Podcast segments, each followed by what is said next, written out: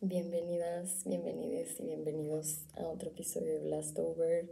Esta vez me tardé más en subir episodio porque me mudé y, y pues han sido semanas llenas de acción, entonces no había tenido tiempo para sentarme y hacerlo. De por sí soy súper dispersa, me cuesta mucho sentarme y ponerme a hacer las cosas, hacer lo que tengo que hacer, entonces pues han sido semanas de mucha distracción, la verdad, de mucha distracción, pero ya por fin Ahora estoy grabando video también para subir a YouTube, por si prefieren ese formato. Y ya tengo micrófono padrísimo. Entonces, a ver qué tal, a ver qué tal. Pero bueno, para este episodio nos vamos a poner intelectuales otra vez. En los episodios de psicoanálisis me interesó cómo mostramos o representamos nuestra subjetividad a través del tatuaje. Sin embargo, en el cuerpo eh, pues está representada no solo nuestra individualidad, sino también los códigos simbólicos de nuestra sociedad. O sea, ya analizamos eh, lo individual, ahora vamos a ver qué, qué, es lo que pasa desde lo colectivo, ¿no? En la, al nivel de la cultura. Eh, particularmente quiero hablar sobre qué se puede decir de la práctica del tatuaje desde el poder, ¿no? hablando de teoría del poder.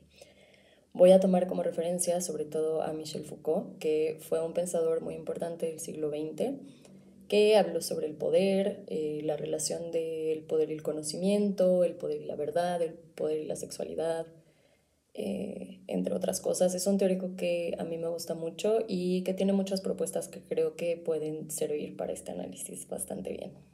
Entonces, ya entrando en materia, eh, para que quede claro de qué estoy hablando cuando hablo de poder, Foucault propone que es una tipo estrategia o mecanismo que domina las relaciones sociales y determina qué lugar le corresponde a cada participante. Usualmente cuando hablamos sobre poder, lo entendemos como que existe un grupo de personas que se encuentran en una posición de ventaja y entonces em, ejercen dominación sobre grupos que están en desventaja. Yo cuando, cuando lo pienso así, eh, no es mame, cuando lo pienso como en estos términos, como que escucho la voz de AMLO en mi cabeza diciendo la mafia del poder. Porque comúnmente lo entendemos así, ¿no? Como que los ricos, los empresarios, los blancos, bla, bla, bla, son los que están en el poder y que si nosotros no formamos parte de esos grupos, entonces no tenemos acceso a él, ¿no? Eh, y pues, ¿qué creen que dice Foucault al respecto? ¿Qué piensan? ¿Qué se imaginan? Pues dice que no, que no es así. Foucault propone que el poder no es como una eh, sustancia o algo que se pueda poseer, sino que es más bien un ejercicio que además está presente en todas nuestras relaciones. Lo estamos ejerciendo todo el tiempo en todas nuestras interacciones. Un ejemplo que a mí me parece muy ilustrativo para este caso es el siguiente. Yo como mujer me enfrento a muchas situaciones en mi cotidianidad en las que me encuentro vulnerable frente a hombres que están en una situación de poder con respecto a mí. Entonces digamos que voy caminando en la calle y un güey me grita, me empieza a acosar, bla, bla, bla. Lo que está pasando es que este güey está intentando ejercer dominación sobre mí porque pues el acoso callejero es un ejercicio que busca eh, sacar a las mujeres de lo público y dejarnos en lo privado como ha sido históricamente, ¿no? Pero entonces esto sucede, yo sigo caminando y después me encuentro con una señora indígena que no habla español. Yo soy güera, soy blanca y hablo español, que es la, lengua oficial en México, entonces tengo una serie de privilegios que quizá esta señora no tiene y que me ponen a mí en la posición para ejercer el poder. Las relaciones de poder son mucho más complejas que eso, pero lo que quiero que se entienda con este ejemplo es que el poder es como dinámico en ese sentido que en una situación puedes estarlo ejerciendo, pero en otra te vas a encontrar sometida o sometido. Otra cosa que dice Foucault que es relevante para, este tema es que em, la verdad es un discurso construido por el poder. No es que las verdades lo sean en sí mismas, sino que el pensamiento de una época dice como, mm, pues mira, este discurso me gusta, me gusta, como para que sea la verdad, como ven, sí, sí, ok, va, pues que sea la verdad, ¿no? Va, va. Entonces Foucault, por ejemplo, es muy crítico del discurso científico, porque eh, en algún punto de la historia, en el siglo XIX, adoptamos el discurso científico reemplazando al religioso y a partir de ahí empezamos a construir como estas verdades sobre la realidad que se fundamentan en lo que dice la ciencia. Hasta la fecha, el discurso científico solemos tomarlo como verdadero y eh, difícilmente lo cuestionamos. Si nos enfermamos, por ejemplo, vamos al médico y le preguntamos qué tenemos que hacer y hacemos lo que nos dice, ¿no? Difícilmente le decimos, oye, ¿y esto que me estás recetando qué es? ¿Y por qué no está otra cosa? ¿Y cuáles son los efectos secundarios? Y etcétera, ¿no? Es como, yo tengo este padecimiento que está catalogado como enfermedad y quiero deshacerme de él, entonces dime qué tengo que hacer y lo hago. En cambio, si alguien nos dice que se enfermó y que va a ir a hacerse una limpia, es como de, mm, o sea, pero sí sabes que de por sí tienes que ir al doctor, ¿no? O sea, existen muchos discursos que pueden explicar la realidad y que pueden ser igualmente válidos, sin embargo, cuando el poder adopta uno, pues ese se convierte como en el one and only y los demás quedan con menos validez. Y ustedes han de estar pensando, ok, pero ¿esto qué tiene que ver con el tatuaje? Pues me agarraron justo cuando ya iba para allá, fíjense, justo, justo iba para allá. El poder lo que quiere es como mantener a la banda bajo control, ¿no? Haciendo, cada quien haciendo lo que le corresponde. Eh, uno de los mecanismos que utiliza es la normalización. En estas sociedades que describe Foucault, que llama sociedades disciplinarias, lo que ocurre no es tanto que se prohíban ciertas prácticas, sino que se normalizan las que se busca que la gente replique. Entonces la gente como que en automático adopta esas conductas que son normales, porque si existe una desviación de la norma, habrá un castigo, que eh, esta clase de castigos se conocen como micropenalidades. Con el tatuaje, por ejemplo, no tenemos leyes que lo penalicen, eh, al menos en México, en nuestro contexto, em, pero lo que es normal es no tener tatuajes. Si te sales de esa norma, experimentas estas micropenalidades que son como castigos chiquitos, inocentes de la, de la propia gente, de la sociedad. Em, que en el caso del tatuaje puede ser que no te den un trabajo, que te vean feo en la calle, que te digan que pareces marihuano, etc.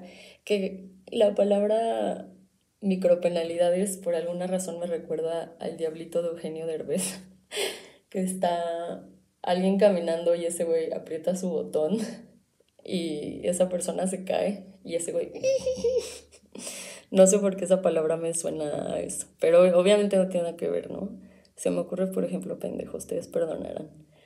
Em, pero sí, o sea, e, estas micropenalidades no es que alguien nos esté amarrando una silla para que no nos tatuemos.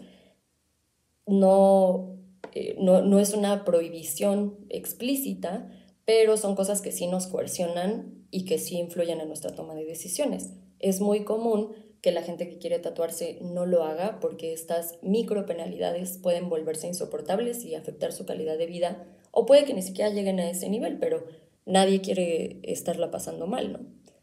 Por ejemplo, el Black Alien, que es un güey eh, del que ya he hablado antes, que tiene un proyecto de modificación muy cabrón, eh, seguido sube a sus historias que la gente lo agrede en la calle o le manda mensajes de odio por Instagram y pues qué pedo, ¿no? O sea, ese güey no le hace nada a nadie. Él obviamente como trae un proyecto de modificación durísimo, pues ya sabe qué, es lo que va a pasar y como diría Felipe Ferra Gómez alias El Ferraz, no hay pedo, lo pago. Pero pues si no, o sea, si tú no eres una persona que está con ese nivel de modificaciones, quizás sea más difícil decir no hay pedo, lo pago. Y en este caso también se ve esto de que el poder es como inmaterial y escurridizo, puede estarse ejerciendo en un mensaje de Instagram. ¿no? En ese nivel de profundidad actúa el poder que busca normalizar nuestras conductas.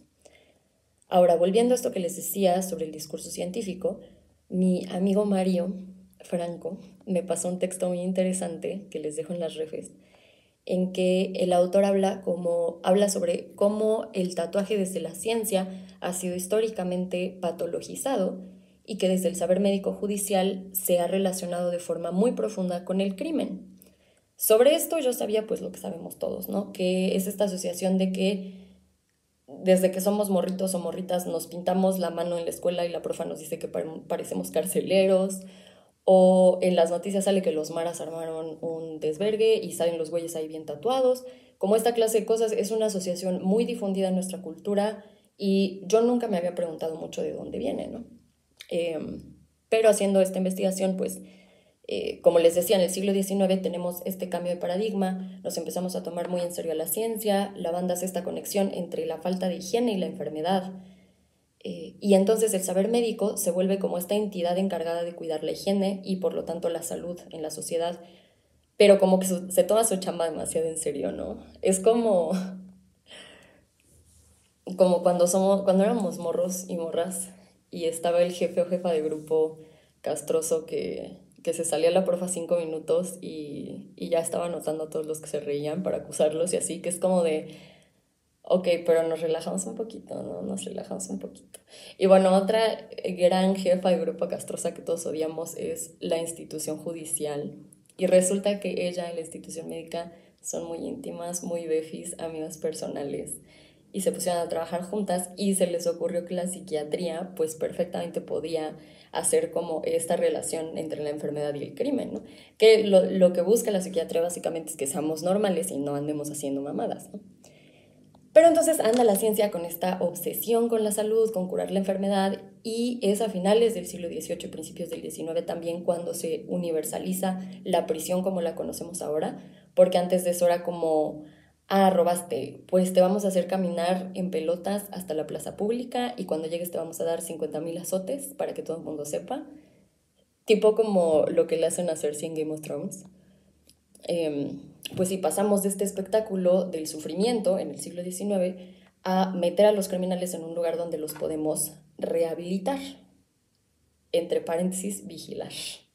Es como Ay, se me ocurre, por ejemplo, pendejo. Pero es como Facundo con vendo quesos y droga. Es como para rehabilitar y vigilar.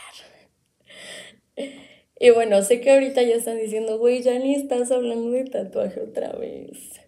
Pero justo eso iba, una vez más, justo eso iba. Haciendo esta relación entre enfermedad y crimen, se empiezan como a a gestar estas investigaciones, la primera en México fue en 1899, o sea, literal, finales del siglo, que buscan sintomatologizar a los criminales. Cuando te da gripa, los síntomas son pues estornudo, escurrimiento nasal, dolor de cuerpo, etc. Pues se intenta hacer algo similar, pero con el comportamiento criminal. Y esas investigaciones lo que querían era poner al tatuaje como uno de esos síntomas para justificar científicamente la asociación entre tatuaje y crimen.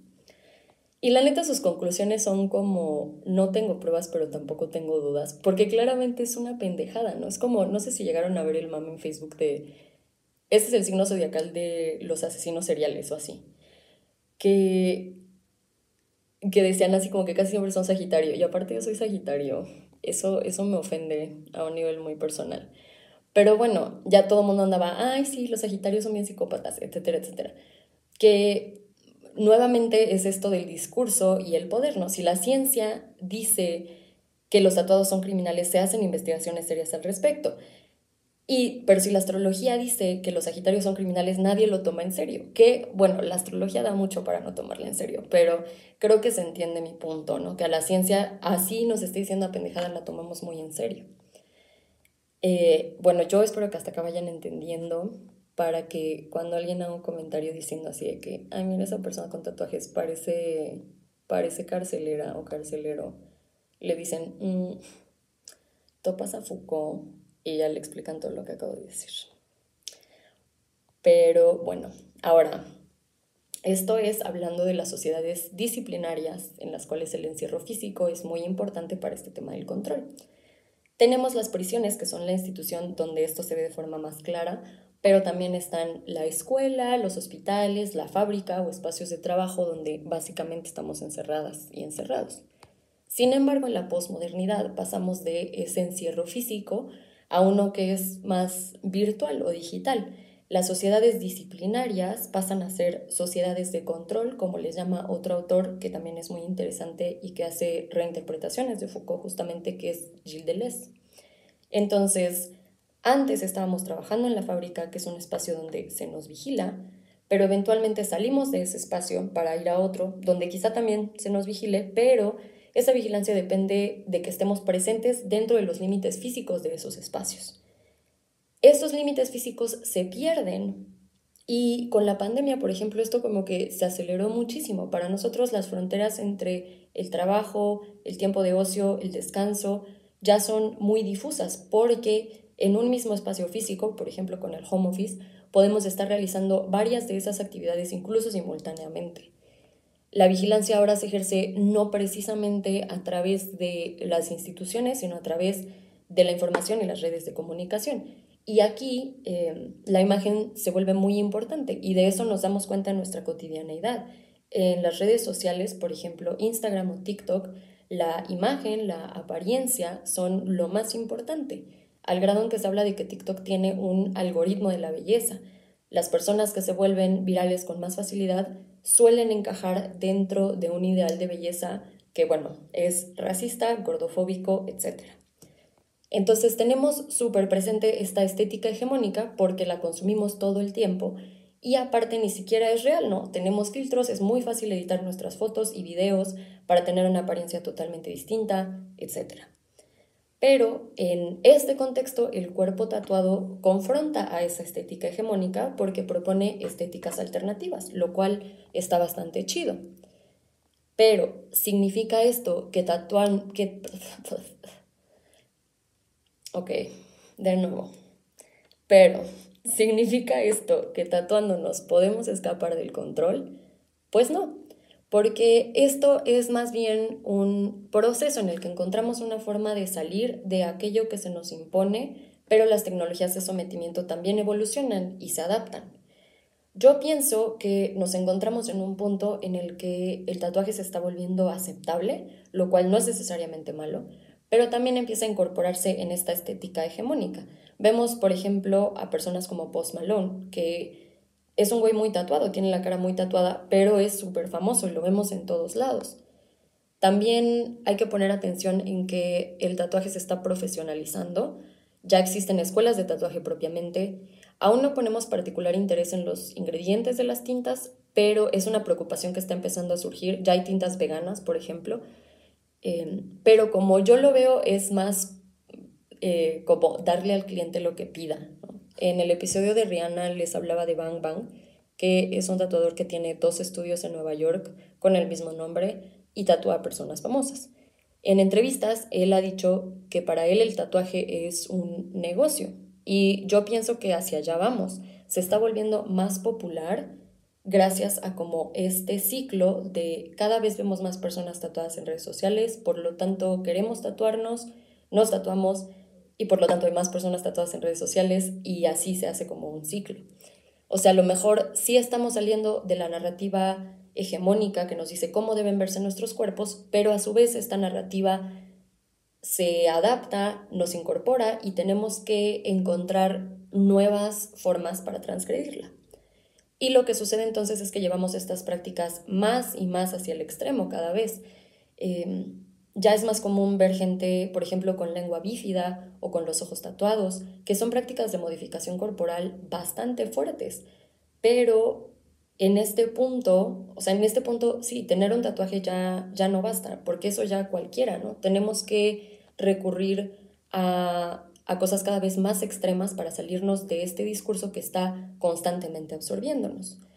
Y yo me doy cuenta de eso conmigo misma, que los tatuajes que tengo de repente no se me hacen suficiente como para, como para hacer el statement que busco hacer o, o sentir que realmente estoy transgrediendo lo que sea que busco transgredir, que no es que lo tenga muy claro, pero es como este feeling, ¿no? Em, en conclusión, pienso que debemos seguir resistiendo y que hacerlo a través de la apariencia de nuestros cuerpos en una era en que la imagen tiene tanta importancia, está bastante chido, es como justo en el clavo, pero tendremos que hacerlo con conciencia, analizando cuáles son los mecanismos con que se nos controla, si lo que pensamos que los transgrede realmente lo hace o si hay que encontrar alguna otra forma, y también sabiendo que si bien no podemos escapar del control por completo, sí vale la pena hacer lo que está en nuestras posibilidades para crear una realidad en la que nos sintamos mejor y podamos expresarnos tranquilamente, sin miedo y así.